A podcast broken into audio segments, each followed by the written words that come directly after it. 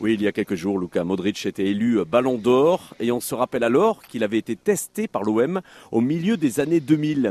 On appelle Bruno Ginoux, notre expert footballistique, pour en débattre.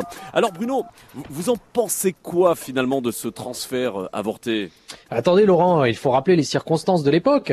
Parce que si on n'a pas pris Modric, c'était pour prendre un autre joueur à la place. On avait arraché Karim Ziani à Sochaux. Oh, Karim Ziani quand même, c'est pas n'importe qui. Ah oui, c'est vrai, on l'a un petit peu oublié lui. Oui, mais c'était le futur Zidane à l'époque, à quelques lettres près. Hein. Ziani, Zidane, consonne, voyelle, consonne. Alors il fallait mieux faire signer le futur Zidane que le futur David Guetta.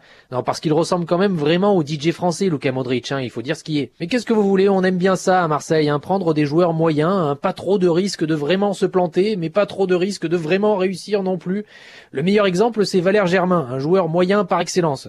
Il sait pas trop s'il doit jouer à devant ou derrière, à gauche ou à droite. Même sa langue ne sait pas où se placer dans sa bouche. Hein, Mais comme à l'époque il était moyen dans une grosse équipe de Monaco, on s'est dit pourquoi pas 10 millions d'euros, qu'est-ce que c'est? On peut prendre le risque.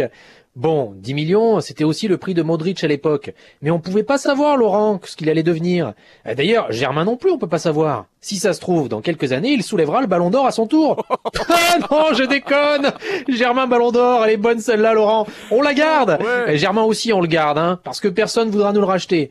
C'est ça aussi l'avantage à prendre des joueurs qui sont loin du ballon d'or, c'est qu'on ne risque pas de se les faire piquer. Merci Bruno Ginoux. En attendant, on est sûr de les retrouver, ou presque, hein, ce soir, et c'est pour l'honneur, face à Limassol, à 18h55 au Vélodrome.